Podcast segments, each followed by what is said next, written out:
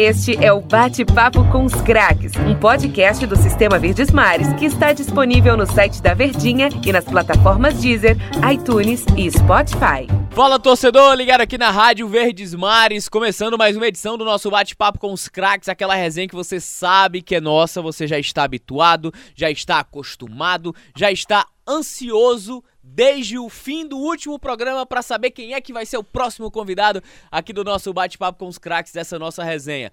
E já vou passar logo o um recado para você, tá, torcedor, que tá aqui na rádio, tá acompanhando o programa pela rádio ou quer acompanhar de novo, ele já tá disponível lá no podcast para você acompanhar a qualquer momento, tá? Você usa Spotify?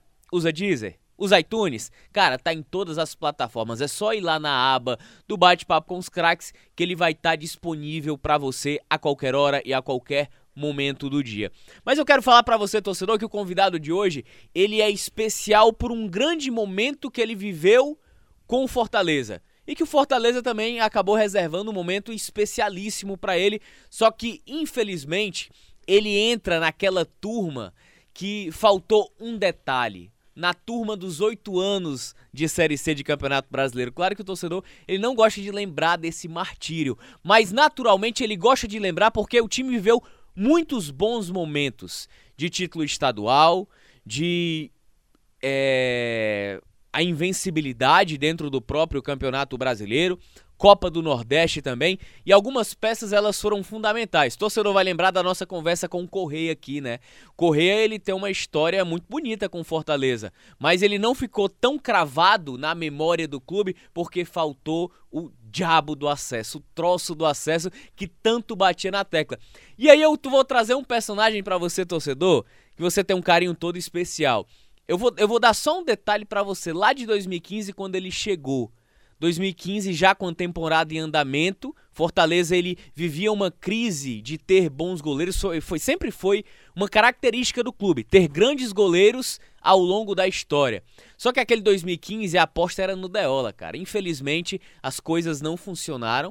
O torcedor não não teve o carinho do Deola e de repente o Fortaleza me surpreende com a contratação de um cara campeão brasileiro de Série A de Campeonato Brasileiro, que eu olhei assim, o que é que esse cara tá fazendo aqui?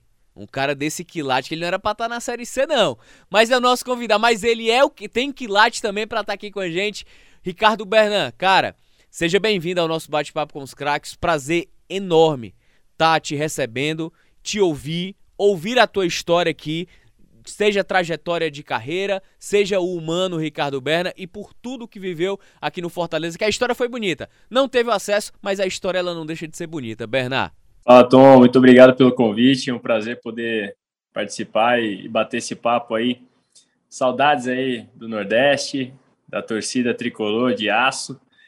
E fui muito feliz o tempo que eu vivi aí. Muito bom sempre poder relembrar e poder comentar né, aquele momento tão marcante para minha vida, para a vida da minha família e também para minha carreira. Né? Fui muito feliz aí com as minhas atuações, fui muito feliz aí com as conquistas e muitos aprendizados vividos também e principalmente feliz por ter feito parte da reconstrução desse clube que tem muita tradição, é gigante, um dos maiores do Brasil e do mundo e, e tenho certeza que que está onde merece e vai vai vai galgar degraus ainda mais altos. Ô Bernão, uma característica do nosso bate-papo com os craques aqui, cara, a gente. A gente sabe que futebol é muito aquela quatro linhas, quatro linhas, bastidor, o que é que aconteceu no jogo tal, isso, aquilo. Aqui a gente tem uma característica também, além de conversar sobre isso, falar especificamente sobre a vida do ser humano Ricardo Berna. Porque antes de dele ser jogador de futebol, goleiro, campeão, ele é também um ser humano, ele teve uma trajetória. A gente sabe que a vida no futebol ela nunca é fácil. A vida no futebol ela é difícil. Principalmente para quem vem da década de 90, início dos anos 2000, o futebol ele não era tão fácil quanto é hoje. Fácil não, menos difícil. Aliás, é, hoje é muito menos difícil do que naquela época, para consertar aqui. Então eu queria saber, Berna, da tua trajetória como atleta, porque tudo tem um início, né? Para você pensar numa carreira profissional, você tem que ir lá desde a infância, adolescência, às vezes, para algumas histórias, o futebol é a única opção. Se não tem o futebol, infelizmente, às vezes você vai para o caminho errado. Queria que o Berna compartilhasse com a gente aqui a história dele de infância, adolescência, até mesmo aquela chegada, aquele momento, opa, eu acho que eu vou ser jogador de futebol. Exatamente. Tem, tem história, sim. É, mas, pô, para 50 minutos, uma hora, não vai, vai ser pouco tempo aqui. Eita, mas eu vou resumir. Eu vou resumir aqui. É, eu, quando garoto, eu nunca imaginei é, pisar nos grandes palcos.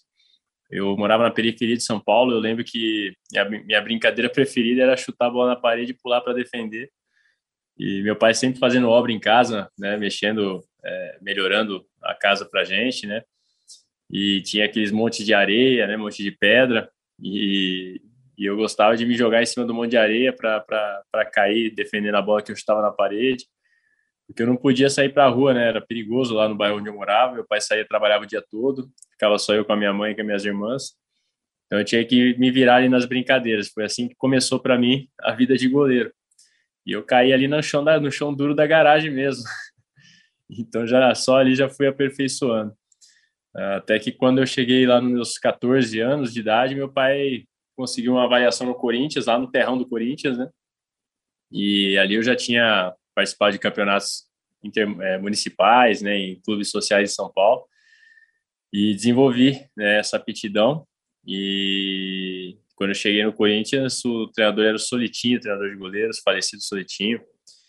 E ele gostou né, da minha postura, gostou da, da minha pegada e começou a me trabalhar. Foi logo que eu recebi um convite para ir para o Japão. Aí eu deixei o Corinthians para ir para o Japão, fiquei um ano lá, amadureci muito, desenvolvi muito a parte física, fisiológica, aprendi muito na, na questão cultural, intelectual e enfim, é, quando eu voltei, minha mãe, nem minha mãe me reconheceu quando eu cheguei no aeroporto. Eu estava na frente dela parada, ela ficou procurando eu chegar e eu estava ali. Né? Eu ganhei 12 quilos de massa magra, desenvolvi muito mesmo, cresci muito em um ano. E quando eu voltei, eu não, por causa de um sonho, eu não quis voltar para o Japão né, vim de férias para voltar para o Japão depois, ia, ia ficar três anos lá pelo menos, é, e muito provavelmente ingressaria no clube profissional por lá e seguiria a carreira por lá. Mas eu tive dois sonhos seguidos, e o mesmo sonho, em dois dias consecutivos, na semana de ir embora, que o avião caía, e, e aí eu decidi não, não voltar, abandonei o Japão. Caramba! E foi, foi quando eu ingressei no Guarani de Campinas, né, o clube onde eu fiquei cinco anos, profissionalizei lá com 17 anos de idade, Lembro que com 18 anos eu saí na revista Placar como grande revelação do time, mas saí do Guarani sem fazer um jogo pelo profissional. Foi um grande erro na minha carreira e também faz parte dessa transição. Você falou de antigamente era mais difícil, hoje é mais fácil, né? Eu entendi bem o que você falou porque eu peguei várias transições de, de, de épocas, né? E uma delas foi a Lei Pelé. Eu conheci jogadores que encerraram suas carreiras precocemente porque acabam ficando vinculados ao clube. Então eu vivi essa época, um pouco dessa época ainda, e, e, e por conta de gestores que, que faziam né, uma, uma gestão monarca né, e, e temerária também, e acabavam prejudicando a vida de alguns atletas porque não queriam liberar, eles pensavam na questão financeira, não olhavam a carreira do atleta. E foi quando veio a Lei Pelé e e meio que foi uma libertação para muitos atletas, mas para mim que estava começando, né, foi uma, uma, ilusão, porque eu achei que eu saindo do Guarani, eu tendo o passe na minha mão, eu poderia é, é, fazer o que eu quisesse da minha carreira e sim, assim seria, mas naquele momento, momento de transição, eu não parei para pensar que eu não tinha feito nenhum jogo ainda no profissional, então ali eu tive que recomeçar minha carreira, fui jogar a quinta divisão do estado de São Paulo, né, pelo Capivariano, Passei por vários clubes até chegar em 2005 no América Mineiro, onde eu me destaquei no campeonato estadual e me destaquei com o time brigando para não ser rebaixado, né? E eles contrataram uma espinha dorsal, subiram uma equipe de juniores, eles tinham demitido toda uma equipe que tinha sido rebaixada para a Série C, se eu não me engano, ou Série D naquele ano, e Série C. E então eu fui o goleiro naquela temporada no estadual e foi quando eu chamei a atenção de grandes clubes como o Fluminense, né, foi um deles. É, me lembro que o meu grande ídolo, Tafarel, chegou a me ligar para me convidar para ir para o Grêmio, que estava na Série B naquela oportunidade, e tive outras duas propostas, decidi para o Fluminense, e fui feliz na escolha. Né? Eu tinha uma meta que era chegar, voltar a jogar no clube grande, né? que o Guarani na época que eu iniciei era, era grande, né? Hoje ele está aí é, lutando para voltar à elite. E, enfim, é, foram 10, quase 10 anos ali de construção na carreira, até a minha decisão de sair para o Nordeste, né, onde eu tive esse contato maravilhoso aí com, com o Fortaleza e acabei em 2015 sendo contratado. Pouca gente sabe, mas era para eu ter sido contratado no começo do ano, antes do, do, da contratação do próprio Deola. Eu cheguei a fechar contrato com o clube de três anos, mas numa questão interna lá, é, foi desfeito o negócio e acabei indo para o Macaé disputar a Série B. E eu estava no Macaé quando eu, eu pedi a minha rescisão no Macaé por conta de questões é, políticas dentro do clube, questões salariais também, que é, é eles não honraram o compromisso. E foi quando o Fortaleza ficou sabendo e me, me sondou novamente e eu acabei sendo contratado ali definitivamente. E as pessoas que fizeram essa negociação foram muito honestas, né? Trata-se do nosso a, a, a, atual gestor aí do, do, do Fortaleza, né? Participando também da, da, da negociação e, e, Marcelo Paes, né? É, Marcelo Paes, Júlio Manso, né? Foram muito competentes e honestos, né? Porque o presidente do Macaé fez tudo para atrapalhar a negociação, né? Porque ele agiu de má fé comigo e, e, e saiu bombardeando na imprensa e, e, eu fiquei calado, né? Fiquei ali só para aguardando o momento de concretizar e poder voltar a trabalhar. E foi quase um mês ali de, de espera para poder estrear vestindo a camisa 1 do Fortaleza e, e, todos foram muito muito humanos, muito honestos comigo, assim como você vem falando, né? Você falou aí, iniciou a entrevista falando do, do lado humano do atleta. Sim. É, poucos clubes no Brasil fazem o que o Fortaleza vem fazendo, uma gestão humanizada, né? pensando no, no lado humano. Da, da, Existe uma pessoa por trás desse atleta que, que é, hoje em dia é visto como mercadoria por muitos, né? muitos clubes, torcedores, enfim. É... Oi, entrou uma ligação aqui, não sei se, se atrapalhou aí. Não, atrapalhou não. Mas enfim. Pode seguir. Não, tranquilo. Enfim, uh... e aí foi quando eu pude vestir a camisa 1 do Fortaleza e desenvolver o trabalho que durou aí, pouca gente sabe, mas foi, foi menos que, que, que uma temporada e meia, né? Para mim foi, foi como se tivesse sido uma vida aí, o tempo que eu permaneci e, e fui muito feliz, sinto muita saudade, né? Lembro que quando eu encerrou meu meu último contrato aí no Fortaleza, que eu decidi voltar para São Paulo, né? Eu fiz de tudo para permanecer no Nordeste, é, fixaria a residência aí tranquilamente, mas por questões familiares decidi voltar para perto da família. Mas tenho certeza, se eu conversar com a minha esposa hoje, é, certamente ela ela ela fala com muita saudade. Né? Todos nós gostamos muito do período que vivemos aí, fomos muito bem acolhidos e foi um tempo maravilhoso que nós passamos aí quando eu vesti essa camisa e pude sentir o calor dessa torcida, desse, desse povo nordestino que é maravilhoso, muito acolhedor.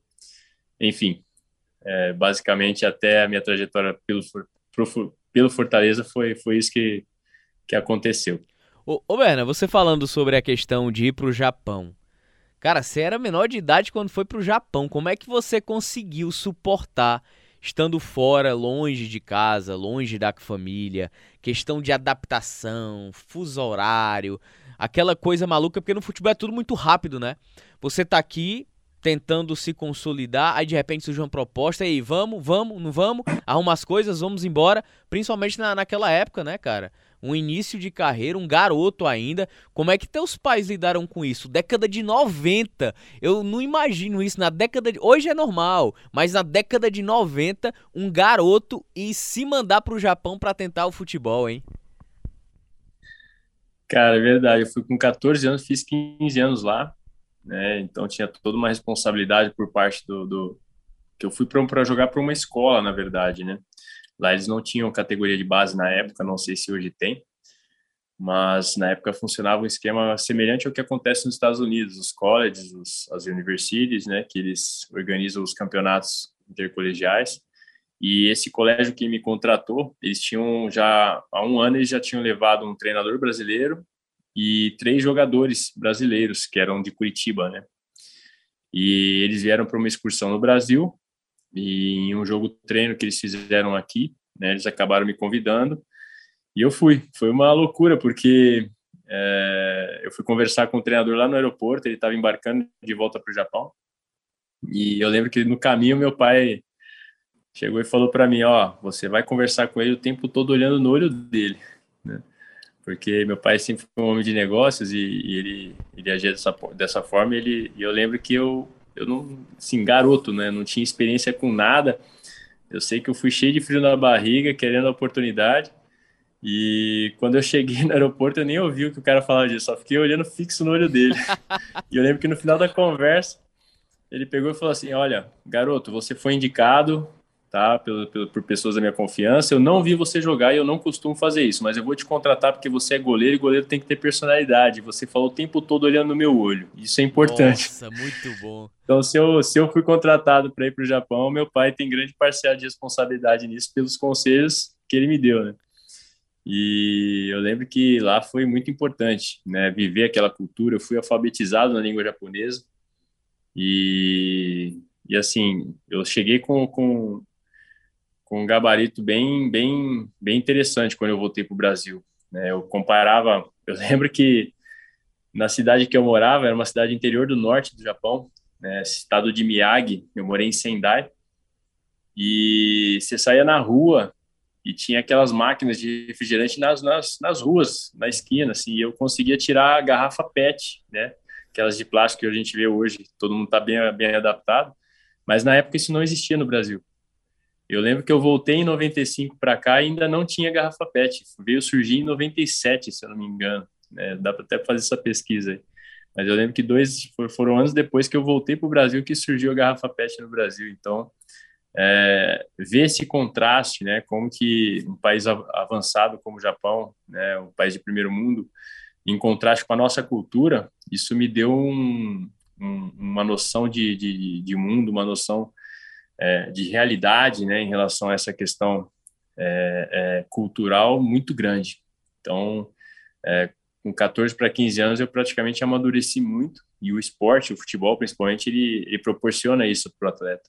Né? Você convive com muita gente diferente, de, de outras culturas, com outra educação, e acaba pegando referências boas e ruins, né? E aí cabe a cada um filtrar e determinar o seu destino. Ô, Berna, eu queria te perguntar, cara, sobre a dificuldade de carreira, né? Porque, assim, é, é, é, muito cedo. Claro que quando surge uma oportunidade dessa, você naturalmente se fixa o seu olhar para uma profissão. Jogador de futebol, profissão. 14 anos você vai para o Japão. Depois você volta, né? Você retorna, porque teve o sonho lá que o avião caía. Então, é. eu queria saber se em algum momento nessas várias transições que você confessou já ter passado, que a gente sabe como funciona o futebol, né? De base profissional, profissional, até se fixar mesmo como profissional. Não é porque o cara subiu da base para profissional que ele já é profissional. Existe uma diferença muito grande. Eu queria saber de você, em algum momento, você pensou em abandonar a carreira, seguir uma, profiss... uma outra profissão a, a, sem ser de jogador? Olha, é bem é bem sensível para mim essa resposta, porque se eu falar que eu pensei, eu estou mentindo. Uhum. Porque eu não parei para pensar nisso, cara. Nunca parei para pensar nisso.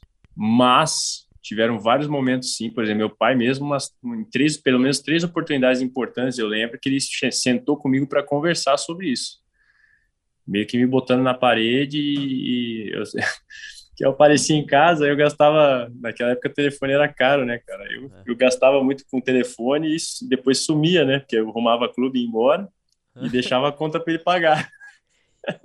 E o que é que tu falava tanto no e telefone, aí, homem? É, eu ficava fazendo contato, ligava para preparador físico amigo meu, ligava para treinador de goleiro, ligava para colega. Cara.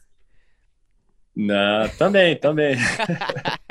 também, mas aí, aí, pô, pula essa parte enfim, é, a gente dava, dava nosso jeito também para conseguir ficar de longe e poder conversar, né?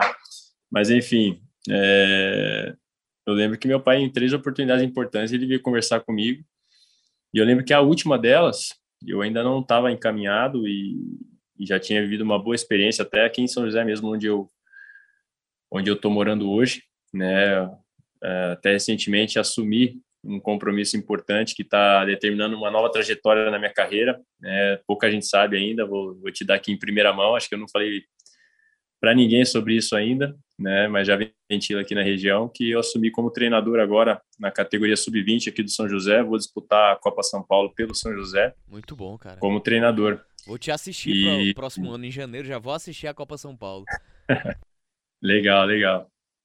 Enfim, mas a, a, a, tem muita coisa ainda para acontecer. O, o nível de competição que eu atingi na minha carreira é muito grande e, e, é diferente quando você pega uma, uma categoria de base, né? E você falou justamente do pensamento de, do, de garoto, né? Iniciando uma carreira. E eu não podia deixar de comentar sobre isso porque eu tenho conversado muito com meus atletas, né? A, além desse trabalho que eu estou desenvolvendo, eu também tenho uma empresa aqui em São José, junto com a Thais Picard, que foi goleiro da seleção brasileira. Uh, nós fundamos uma academia de, de esportes né, e o nosso carro-chefe é o futebol, né, onde nós formamos o atleta cidadão e nós trabalhamos com todas as idades, de, de, desde iniciação, 3 a 6 anos, passando por fundamentação, de 7 a 10 e, e base também, 10 a 15. Também desenvolvemos trabalho de personal com, com garotos que querem buscar performance. E, e, e enfim, é, até por isso que foi difícil a gente conseguir marcar esse papo aqui, porque está bastante corrido, bastante trabalho mas eu estou muito feliz com tudo que está acontecendo, porque tudo que eu vivi, né, como você me perguntou, no, no, no, início, desde o início da minha trajetória até hoje, toda a experiência vivida, toda a bagagem que eu adquiri, hoje eu estou podendo contribuir, né, com, com esses jovens, ensinando, é, transmitindo conhecimento, dando conselhos, é, é, treinando, né, eles e, e enfim, está é, sendo muito gratificante, muito gratificante. Nós fizemos recentemente, é, eu e a Thaís aqui com a BP, o primeiro evento, que foi o primeiro torneio BP Vale, BP Soccer Vale, né, que é aqui no Vale do Paraíba, em São Paulo. E nós fizemos só, só com alunos do, da nossa academia e foi, foi um sucesso. Né? A resposta que nós tivemos dos pais, em breve a gente vai estar divulgando aí nas redes sociais, quem quiser acompanhar aí, posso divulgar? Pode, a rocha. a rocha. é, que eu mais sinto saudade é esse sotaque da galera aí. Rapaz, é mesmo, cara, é verdade rebolar no mato, a rocha. É tudo Eu lembro até Ceará. hoje, a primeira, primeira vez que minha filha chegou em casa da escola e falou: Oxe, papai. Mas, rapaz. Muito bom, cara. E, e enfim, é arroba BP Soccer Academy é, no Instagram, tá? E quem quiser me seguir ali também, o, arroba Ricardo Berno Oficial, é, não, não tenho muito costume de movimentar redes sociais, não, mas a gente está profissionalizando a coisa, então já já a gente vai estar tá ventilando bastante informação.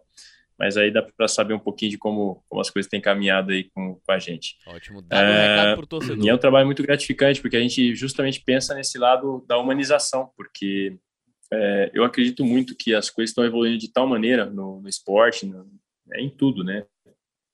Principalmente no futebol, é, a parte física, fisiológica, não tem mais para onde correr. Você encontra muitas variações já, porém, é, quem sabe utilizar, usar a melhor estratégia para cada momento, é que acaba sobressaindo. Agora, existe um grau de evolução ainda que não vem sendo muito explorado, até por falta de conhecimento, né, que é a, do, a questão do consciente emocional. E nós trabalhamos muito forte o consciente emocional através da nossa comunicação, das abordagens na nossa academia. Né? Eu vejo o Marcelo Paes hoje frente ao Fortaleza, ele falando dessa gestão humanizada, né?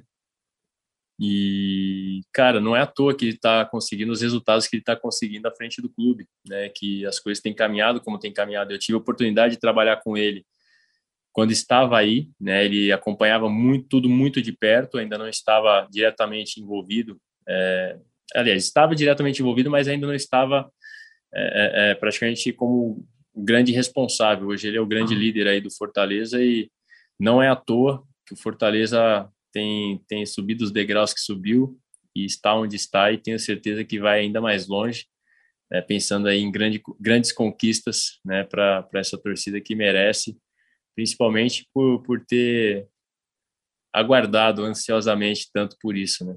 Claro que a gente está no estado do Ceará, a gente quer ouvir o Berna falando sobre o momento de Fortaleza, mas cara, a gente está falando sobre a carreira dele, a gente não pode dispensar os anos de Fluminense, o bicampeonato brasileiro conquistado com o Fluminense.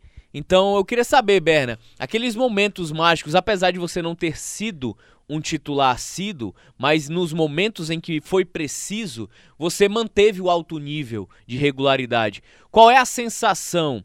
E aí é uma pergunta que se estende: ser bicampeão brasileiro de uma Série A para um clube tão grandioso, para um clube tão histórico do nosso futebol brasileiro. Eu confesso para você que quando eu lembro de Ricardo Berna, automaticamente eu já lembro de Fluminense. A sensação é muito boa, né? Principalmente que quando os caras precisavam, eles sabiam a quem recorrer. Não é à toa que fiquei quase 10 anos no clube, né? Fui muito Exatamente. paciente, passei por muitas antes de, de chegar num clube grande como o Fluminense.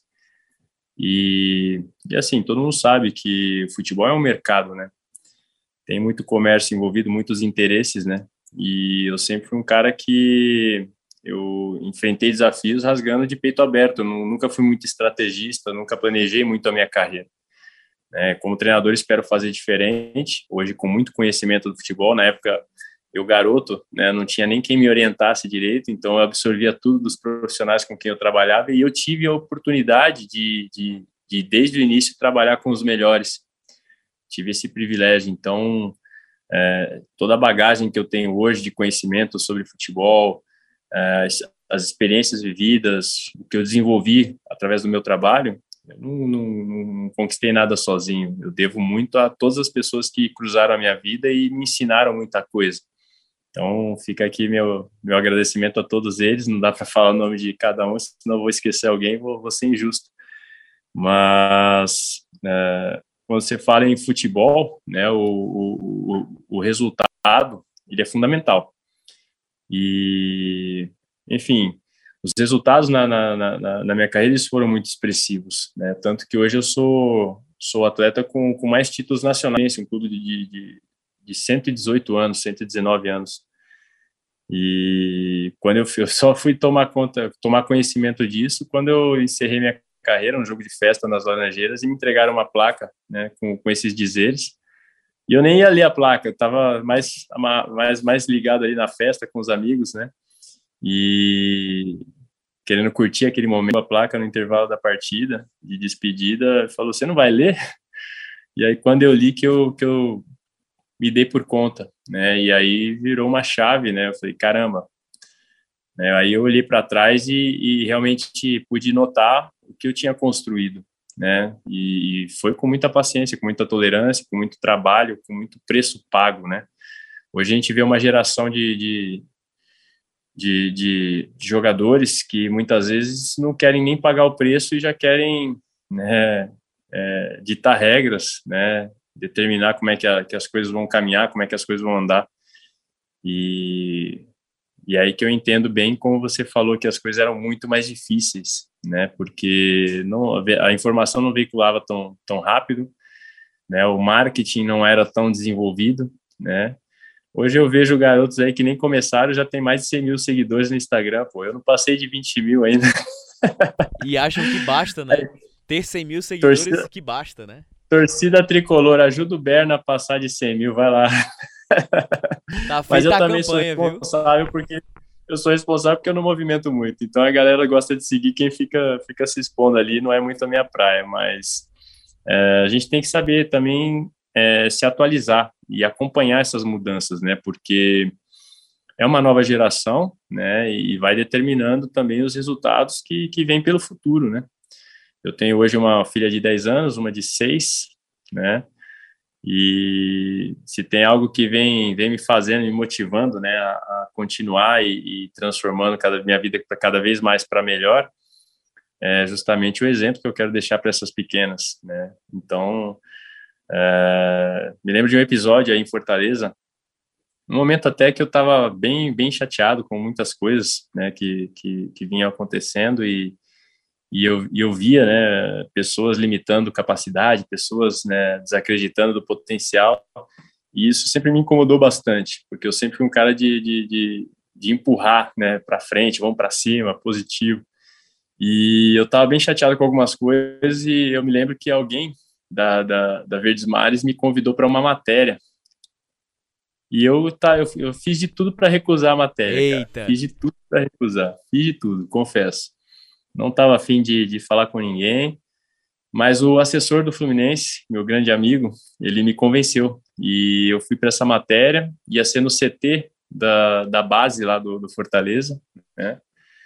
E quando eu cheguei lá, era uma surpresa para um garoto que, que, que gostava muito do meu futebol e ele me, me, provocava bastante nas redes sociais, que ele queria me conhecer e tal. O nome dele é Amarilton. E tanto que ele colocou o nome dele de Amarilton Berna na, na, na rede social.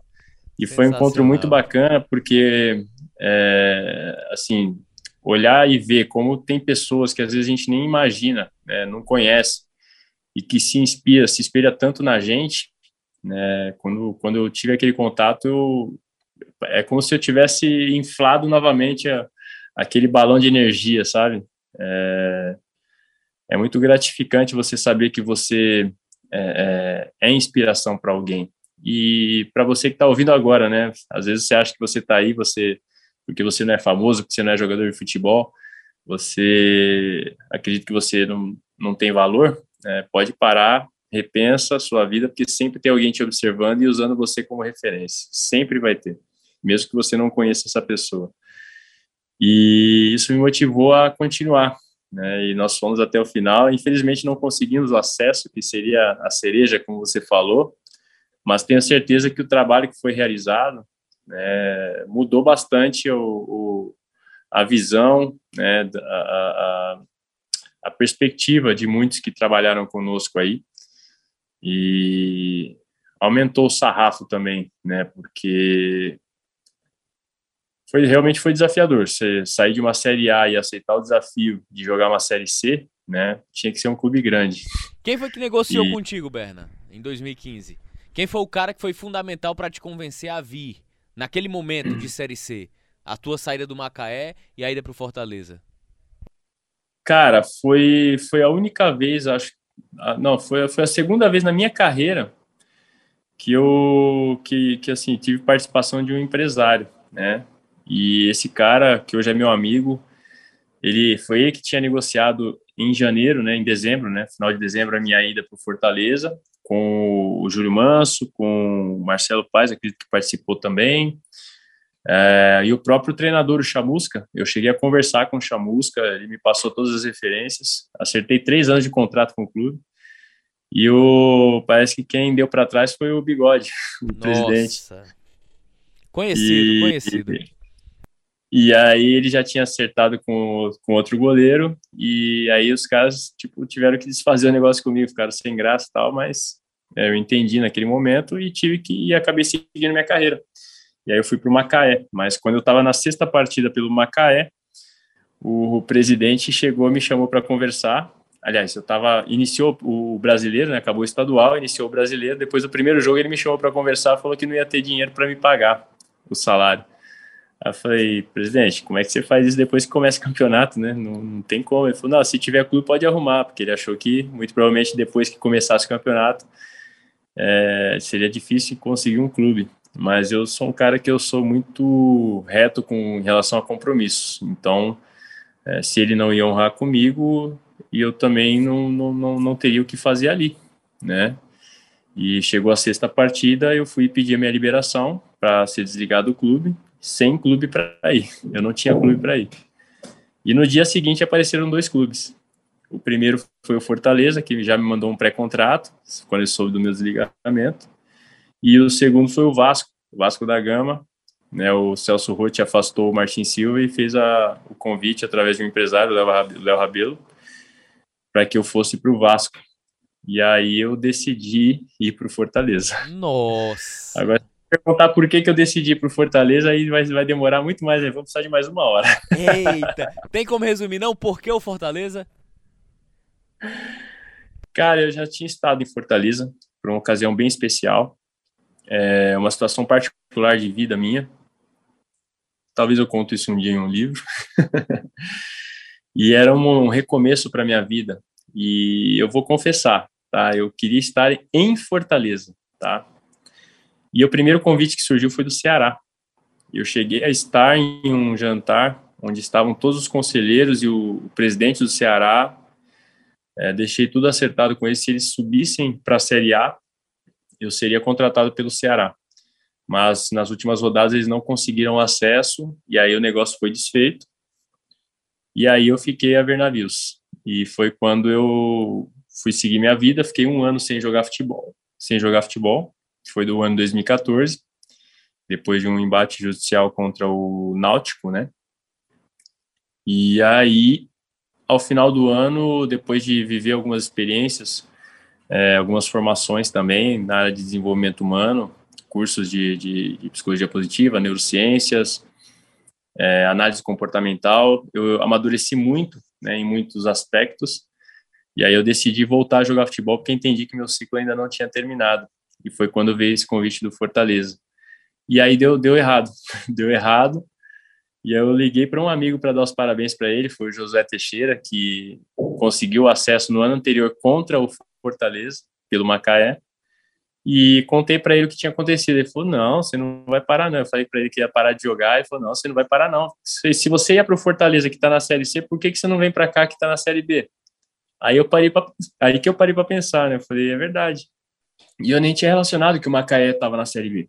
E aí ele me convidou, em 15 minutos eu fechei, eu, eu desfiz o, o, acerto com Fortaleza, e aí desfiz, né? Foi desfeito o, o, acerto com Fortaleza, e em 15 minutos depois que eu liguei para o amigo para dar os parabéns pelo acesso, eu já estava fechado com o Macaé.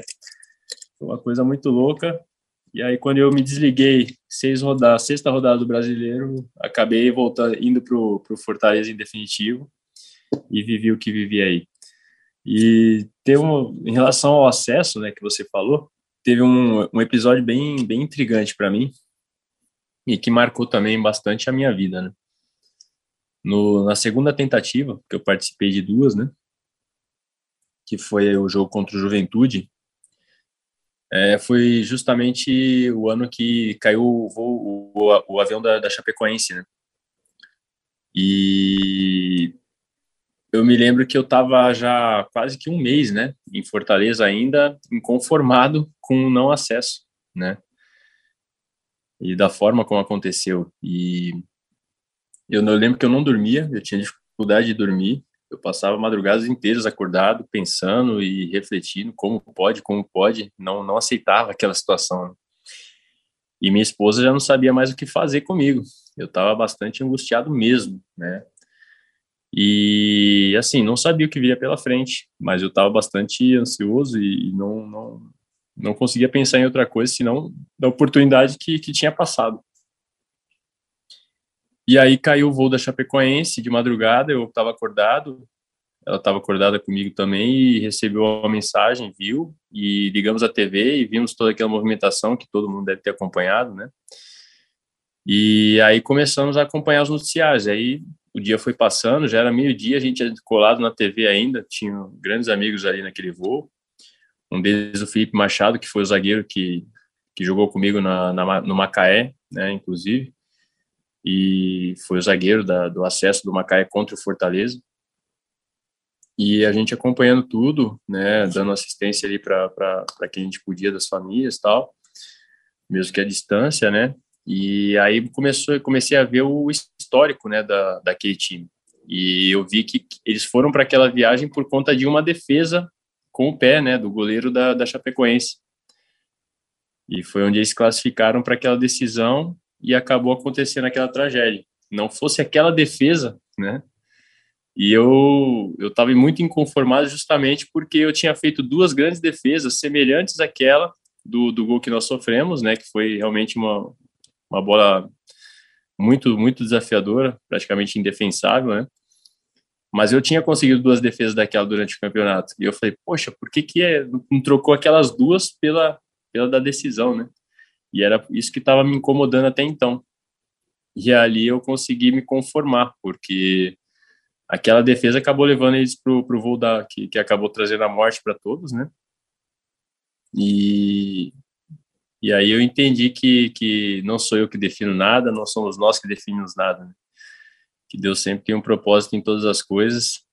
E ali eu consegui, né, claro, uma tragédia muito grande, que foi aquela, lamentável, né, mas é, foi onde eu veio o entendimento de um algo superior, né? Para a gente partir daqui, basta estar tá vivo. E aí veio uma aceitação, né? O meu coração acabou ficando em paz e, e, e enfim, é, vida que segue. Mas depois ver o acesso da forma como foi, né? Você falou do nosso time, nosso time realmente era sensacional. Mas no ano que se seguiu ali, é, a equipe que conseguiu acesso passou por várias turbulências, né? Não era considerado o melhor time, mas foi o que conseguiu êxito. E é por isso que futebol é maravilhoso, né? É apaixonante, porque traz surpresas como essa e, e, e que movimenta a paixão né, do torcedor, é, a emoção de todos que acompanham. Se futebol fosse só razão, não seria esse esporte fantástico que é hoje, né? As lógicas dos favoritos, as lógicas dos melhores times, toda aquela situação que envolve dentro do futebol. Berna, eu queria te fazer uma pergunta em relação a 2016, né? Você fica pro 16 depois da frustração de 2015. Fortaleza consegue manter uma relativa base de 2015, até porque não é, por, não é porque fracassou que nada mais presta naquele momento. Eu acho que a base era muito boa, por sinal.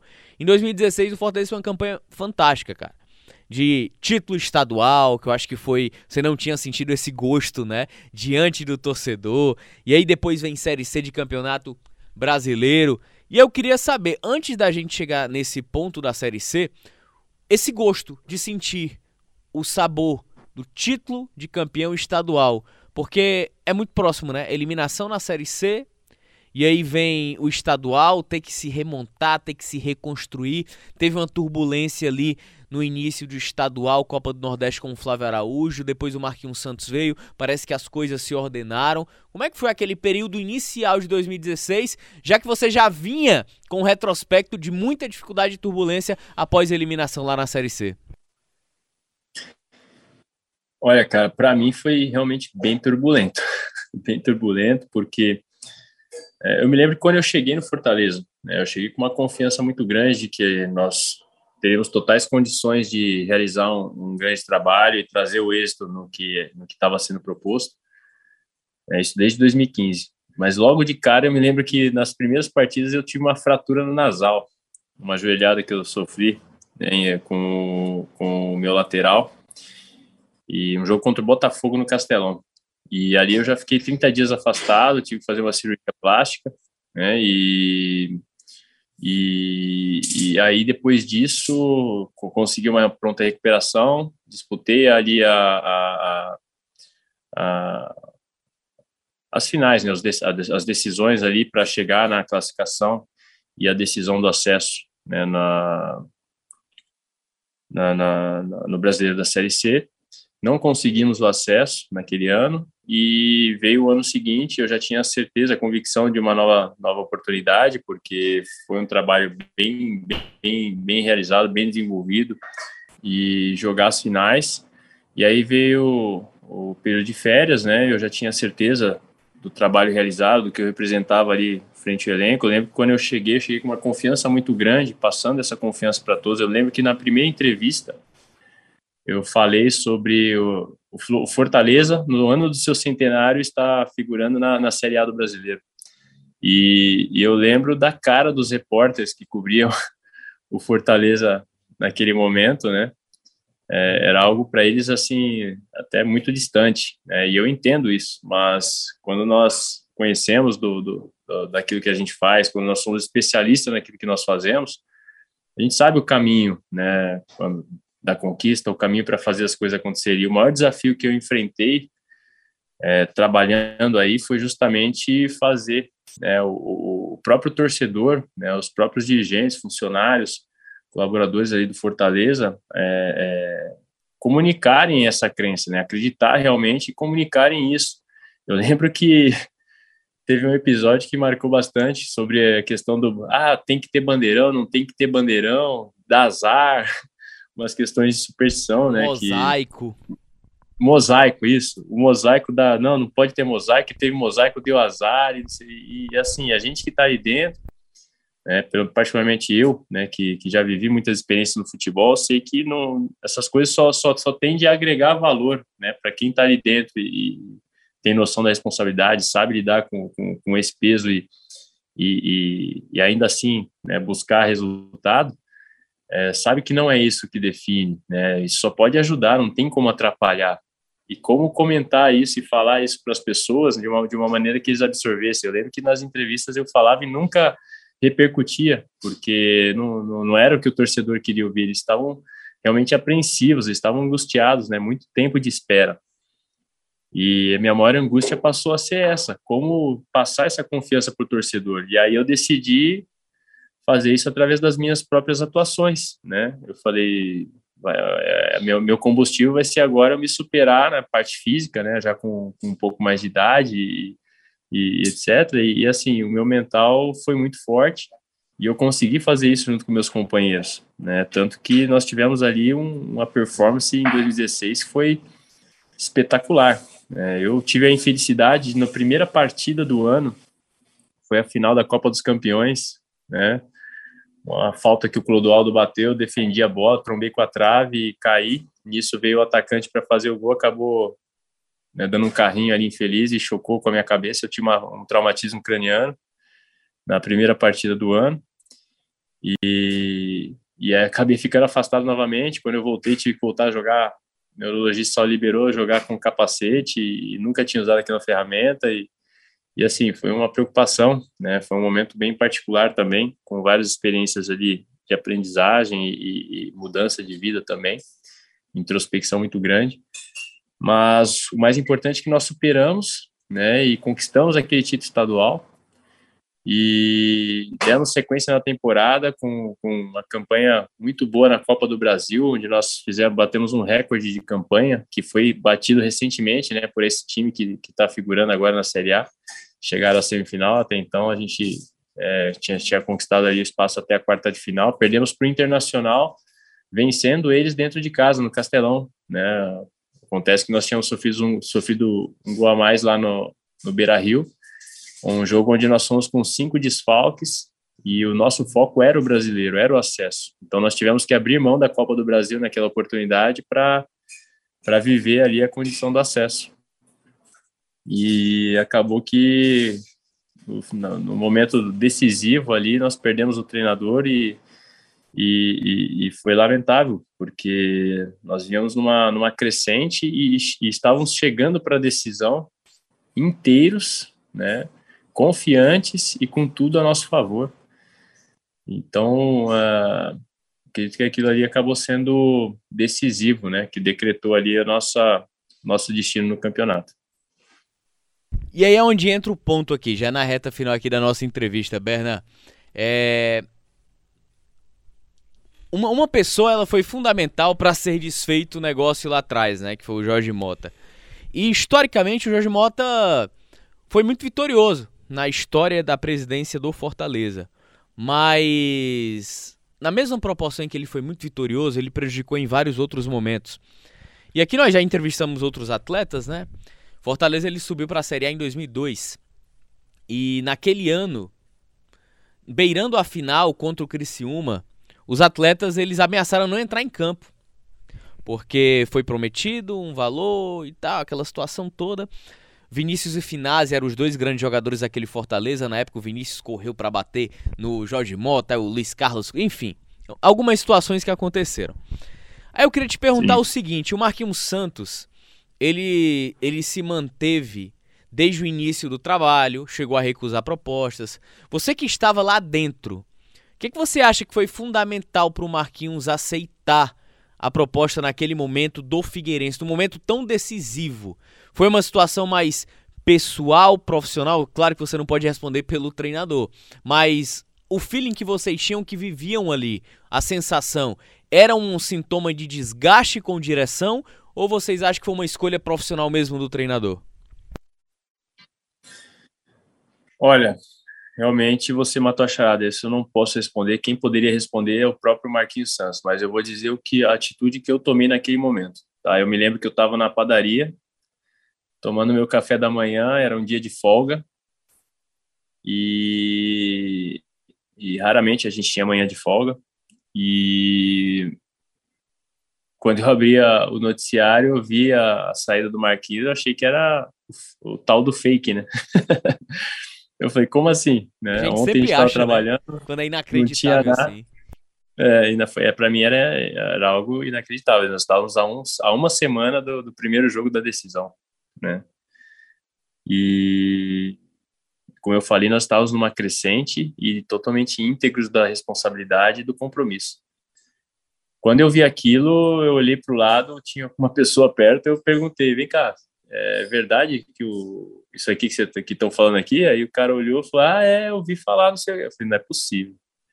Eu peguei, eu comecei a olhar tudo que é site de, de notícia para ver se se ventilava e realmente estava confirmando. Quando eu vi que era que era verdadeiro, eu peguei meu telefone e liguei direto pro pro presidente.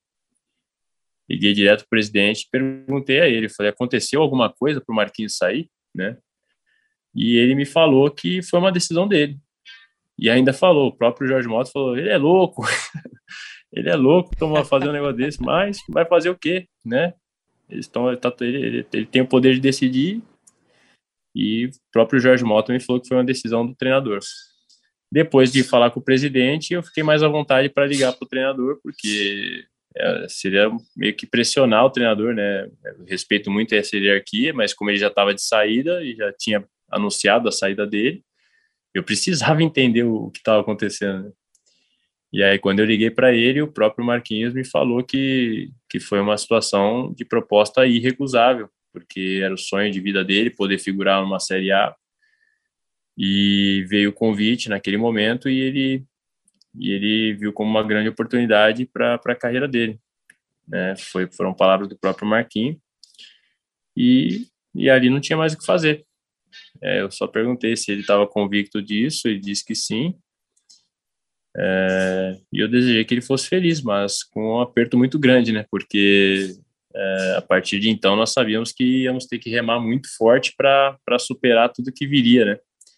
A, a, onda de notícias, a repercussão, né? Quem iria assumir era uma grande dúvida. E aí, é, talvez aí foi o grande uh, um grande ajuste que poderia ter sido feito de uma, de uma maneira melhor, né? Que o treinador que chegou, ele chegou um pouco, um pouco vaidoso e, e querendo colocar o dedo dele no trabalho, né, para a decisão e quando era só da sequência algo que já vinha sendo feito, já vinha sendo construído e mexeu bastante na, na, na equipe e, e, tudo isso acabou desestruturando o trabalho que já, já vinha se consolidando. E aí aconteceu que nós não conseguimos ter o poder de reação da forma que gostaríamos. Mas a gente entende também que cada profissional pensa de uma forma e, e mas também era muito pouco tempo para ele poder implementar as ideias dele, etc. Enfim, é, realmente foi uma situação lamentável porque foi uma grande oportunidade que, que, que deixamos passar por conta de, de decisões, né? Decisões, ao meu ver, mal, mal, mal tomadas. Cara, Berna, queria Cara, a gente tem assunto, tem conversa, tem resenha, tem pergunta. Por acho que para duas horas aqui fácil. E o homem é bom da latinha também, rapaz. É igual Marcelo Chamusca, é articulado, cara. Entrevista com o Marcelo Chamusca também foi no mesmo nível que a gente fez aqui. Mas eu queria te agradecer, tá, Bernan? Te agradecer demais pela, pela Imagina, disposição eu que agradeço. e pela, pela parceria aqui da gente, tá bom? Tamo junto, vocês são pessoas que também fizeram parte né, desse momento tão marcante na minha vida, na minha carreira. Né? Lembro dos momentos ali que, que a gente convivia ali lado a lado no campo, trabalhando, né? Cada um no seu no seu posto. E pode ter certeza, é, quando, é um prazer imenso falar com vocês e, e poder relembrar esses momentos que traz, né? Todo esse saudosismo né, desse tempo com o qual fui muito feliz vestindo a camisa do Fortaleza. Valeu, foi bom demais. E torcedor, Chegou ao fim o nosso bate-papo com os craques, nossa edição de hoje. Lembrando que está lá disponível para você ouvir a qualquer hora, a qualquer momento do dia que você tiver disponibilidade lá para você, na nossa aba aqui do Bate-Papo com os Craques, lá nas nossas plataformas digitais. Mais um produto do nosso Sistema Verdes Mares. Até a nossa próxima entrevista, até o nosso próximo encontro aqui. Valeu, foi boa. Grande abraço, torcedor. Este é o Bate-Papo com os Craques, um podcast do Sistema Verdes Mares que está disponível no site da Verdinha e nas plataformas Deezer, iTunes e Spotify.